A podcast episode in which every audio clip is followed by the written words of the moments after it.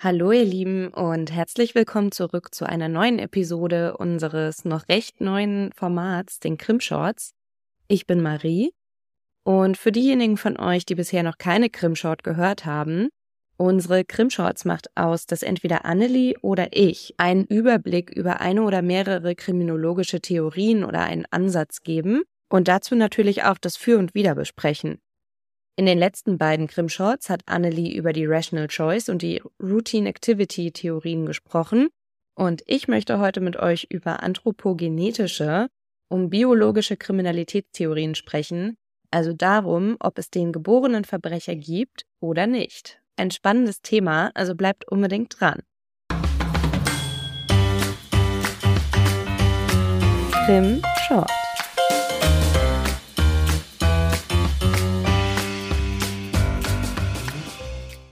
Cesare Lombroso war ein italienischer Psychiater, der in der Zeit von 1834 bis 1909 gelebt hat und der die Ursachen von kriminellem Verhalten erforschen wollte. Er gilt heute als einer der Urväter der Kriminologie, auch wenn viele seiner Gedanken nicht neu waren und schon durch andere vor ihm aufgeworfen wurden. Er ist vor allem berühmt dafür, dass er sich vorgenommen hatte, die Kriminologie zu reformieren, zu versachlichen und zu objektivieren. Lombroso glaubte, dass bestimmte Menschen aufgrund von vererbten Merkmalen und körperlichen Anomalien biologisch für Kriminalität redisponiert waren, also dass sie eine körperliche Veranlagung für kriminelles Verhalten in sich tragen würden, die man ihnen bereits äußerlich ansehen könnte. Geborene Kriminelle könnten Lombroso zufolge nämlich anhand spezifischer körperlicher Merkmale und Anomalien identifiziert werden. Diese Merkmale nannte er somatische Marker. Als Anomalie galt ein körperliches Merkmal für ihn schon, wenn es deutlich vom Mittelwert abwich.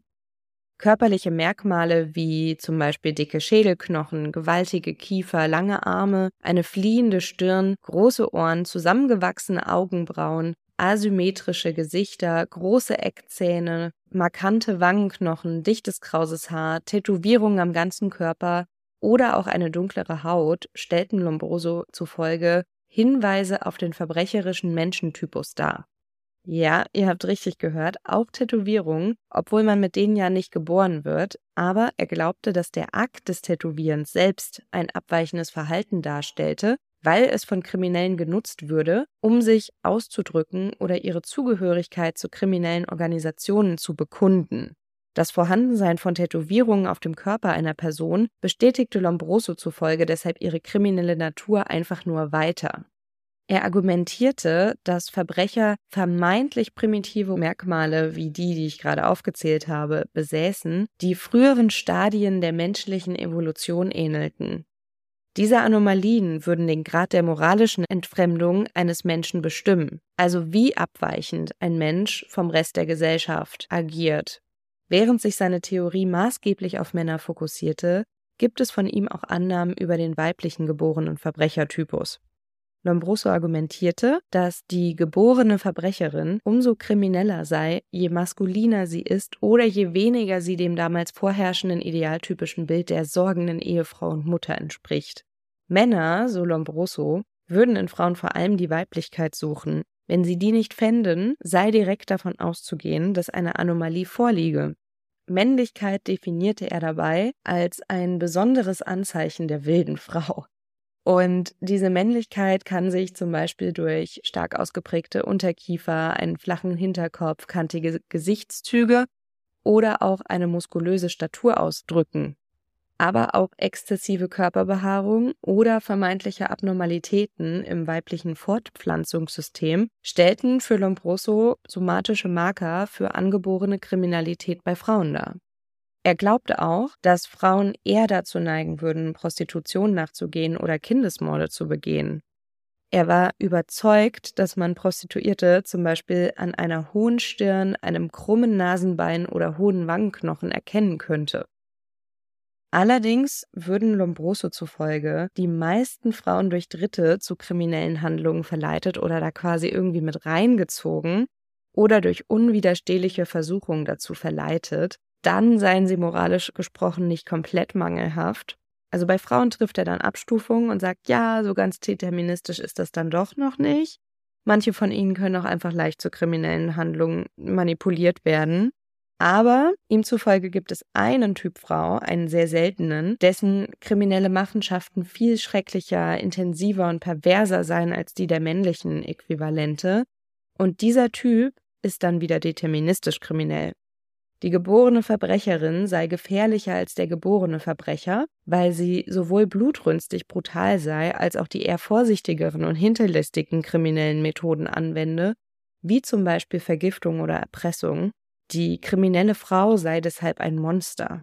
Normale Frauen würden durch Mutterschaft, Glauben oder Schwäche auf dem Pfad der Tugend gehalten, der Fakt, dass diese Gegeneinflüsse bei der kriminellen Frau versagt haben, galt für Lombroso als Beweis, dass ihre Bosheit von Anfang an enorm gewesen sein muss, bevor sie über so viele Hindernisse triumphieren konnte. Er hat auch noch viel mehr geschrieben, also zum Beispiel auch, dass eine normale Frau eine geringere Intelligenz ausmache oder dass das moralische Empfinden von Frauen genauso mangelhaft sei wie das von Kindern und so weiter und so fort. Also auch ganz viel Frauen und letztlich ja auch kinderfeindliches Gerede, will ich jetzt gar nicht alles wiedergeben. Lombrosos Gedankengang folgend müsste eine Frau aber noch nicht mal was klauen oder jemanden angreifen, um von ihm als kriminell abgestempelt zu werden. Sie müsste einfach nur intelligenter als der Durchschnittsmann sein, keine Kinder haben wollen oder bekommen können und viel Sport treiben und dadurch eben irgendwie auch viel Muskelkraft haben. Und Insofern werden auch einfach, wenn man sich das mal so überlegt, viele der heute lebenden Frauen Lombroso zufolge schon geborene Verbrecherinnen.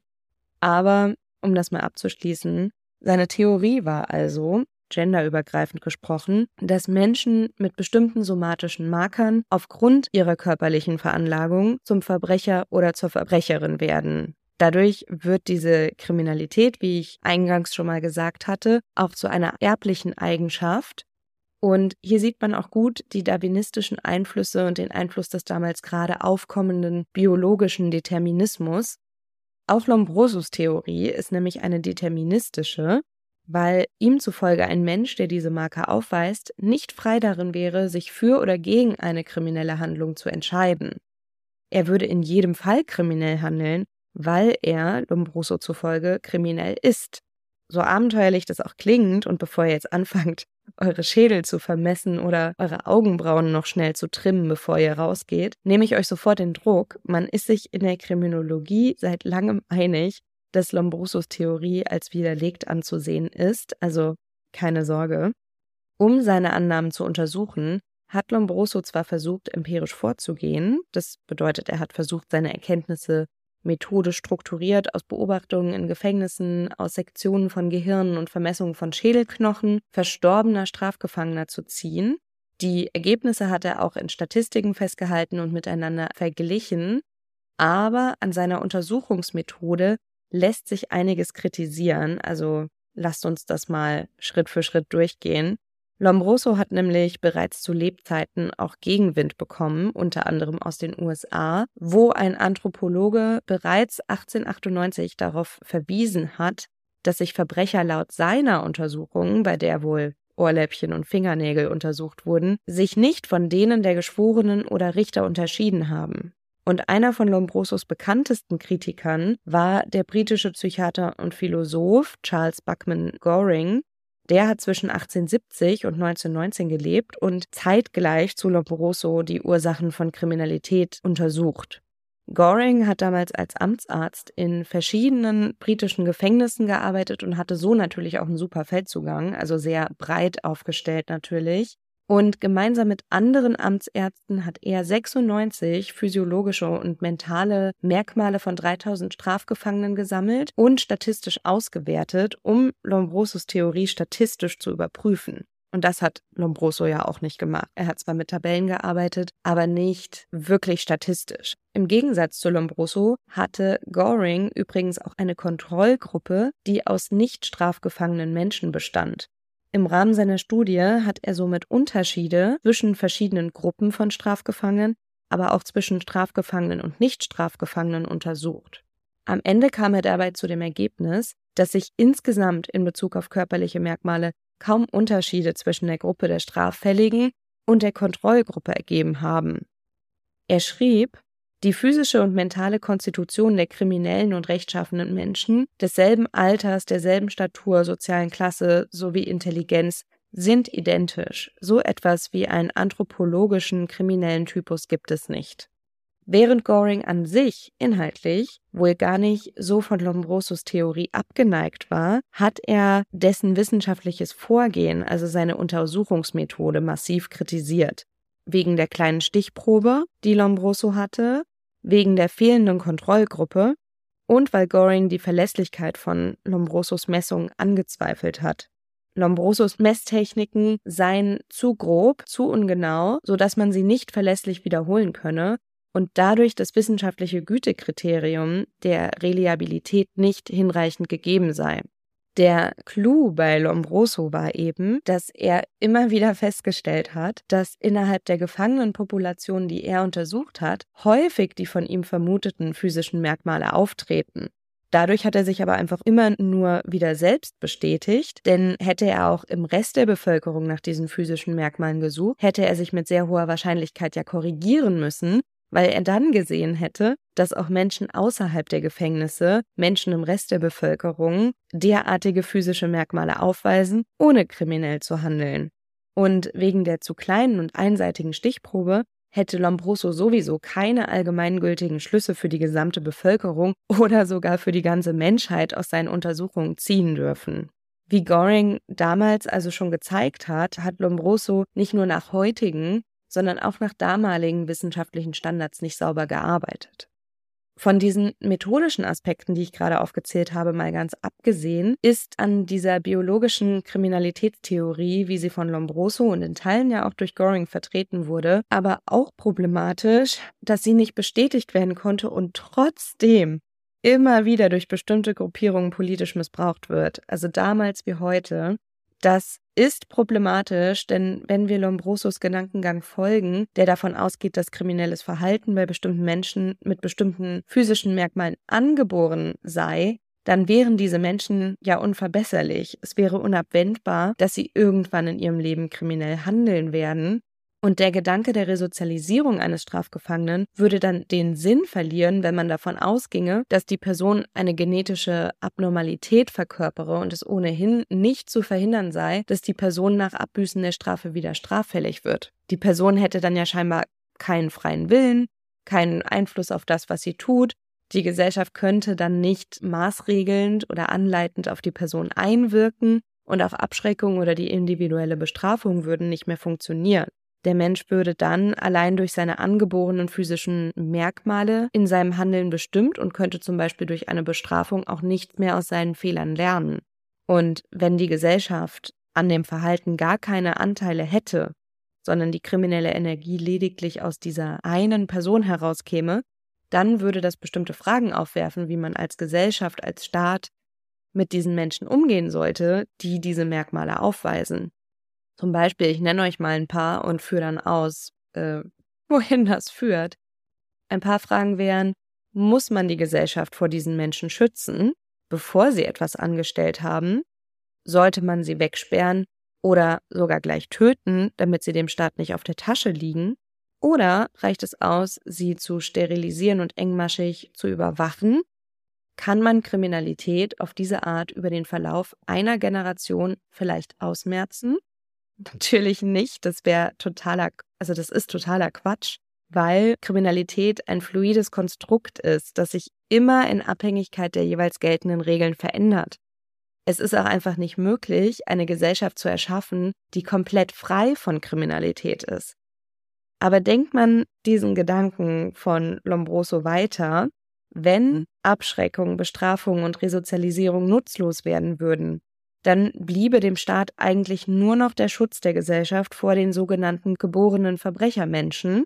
Und auch wenn Lombroso der Resozialisierung, vor allem in seinen späteren Werken, nicht ganz abgeneigt war, war der Fokus bei Lombroso tatsächlich eher darauf, dass die Gesellschaft vor den sogenannten geborenen Verbrechermenschen geschützt werden müsse. Und dem wiederum folgend könnte dieser Schutz nur dann vollkommen sein, wenn die geborenen Verbrechermenschen hinter Gittern bleiben oder eliminiert werden. Also Isolation oder Eliminierung. Und genau dieses Denken findet man zum Beispiel in der Ideologie der Nationalsozialisten zu Zeiten des sogenannten Dritten Reichs wieder, wo die unterstellte Unverbesserlichkeit von bestimmten Menschengruppen genutzt wurde, um die Angehörigen dieser Gruppen ein für alle Mal als Verbrechermenschen oder als genetisch unrein abzustempeln, sie wegzusperren oder auch zu töten weil sie nach der Ideologie der Nationalsozialisten eine Gefahr für die Gesellschaft darstellten, weil sie vermeintlich die arische Gesellschaft und die arische Erb- und Rassenpflege gefährdeten, wurden sie als Schädlinge der Gesellschaft behandelt und sollten vernichtet werden. Und diese Ideologie sollte durch Zwangssterilisation, Aussonderung aus der Gesellschaft und Massenvernichtung umgesetzt werden. Und das wurde sie ja auch leider. Insofern lasst uns aus der Geschichte lernen. Es ist super wichtig, Studien auch wirklich an den wissenschaftlichen Gütekriterien zu messen und danach zu beurteilen. Und wenn sie diesen Kriterien nicht gerecht werden, schränkt es die Aussagekraft der Studien ein. Als Wissenschaftlerin muss man immer bereit sein, seine Annahmen noch einmal zu hinterfragen und nachzusteuern, wenn es notwendig ist, oder widerlegte Hypothesen auch wirklich zu verwerfen. Lombroso selbst hat seine Ausgangsthese übrigens zu Lebzeiten noch etwas relativiert. Er hat sich nämlich durch die französische Kriminologie und durch seine Schüler Ferry und Garofalo beeinflussen und überzeugen lassen, Dadurch hat er seine Ausgangsthese immerhin dahingehend relativiert, dass nur etwa ein Drittel aller Kriminellen auch geborene Verbrechermenschen seien. Für die restlichen zwei Drittel seien vielmehr umwelt- und gesellschaftsspezifische Faktoren, also zum Beispiel auch Krankheiten oder bestimmte Gelegenheiten von Relevanz. Damit ist immerhin noch ein Drittel seiner Theorie unplausibel, aber man soll ja den Menschen auch immer zugute halten, wenn sie bereit sind, ihre Annahmen nochmal zu überdenken. Deshalb wollte ich das jetzt auch an dieser Stelle nicht unerwähnt lassen. Man sollte meinen, die Zeiten, in denen Schädel vermessen und daraus Schlussfolgerungen auf Gesellschaftskonformität geschlossen werden, also darauf, ob die Leute den Regeln der Gesellschaft folgen werden oder nicht, die sind lange vorbei. Aber so ganz wird der Wunsch nach einem geheimen System, mit dem man irgendwie verlässlich erkennen kann, wie ein Mensch handeln wird, nie verworfen werden. Und es gibt ja noch immer Forschungen dazu, ob man Menschen allein von der Optik her ansieht, ob sie zum Beispiel pädophile Neigungen haben oder sowas. Außerdem gibt es in der vergleichsweise noch neueren Forschung auch Ansätze, die nach dem sogenannten Warrior Gene, dem Kriegergen, suchen im Gegensatz zu Lombrosos oder Gorings Forschung geht es dabei aber nicht darum, wie sich die Gene auf das äußerliche Erscheinungsbild eines Menschen und darüber auf sein Verhalten auswirken, sondern es geht vielmehr darum, wie diese Gene Emotionen und die Hirnaktivität und darüber das Verhalten beeinflussen. Und ob und wie viel da was dran ist, das erfahrt ihr in meiner nächsten Krim-Short. Ich hoffe, dieser kleine Wissenshappen hat euch gefallen. Wenn ihr Fragen, Wünsche, Anregungen habt, erreicht ihr Annelie und mich wie immer per E-Mail über krimschnack.protonmail.com oder einfach über Insta und Facebook über Krimschnack. Lasst uns auch immer gerne eine Bewertung da, darüber freuen wir uns auch immer sehr. Und dann bleibt mir eigentlich nur noch zu sagen, bis bald und habt eine schöne Zeit. Ciao!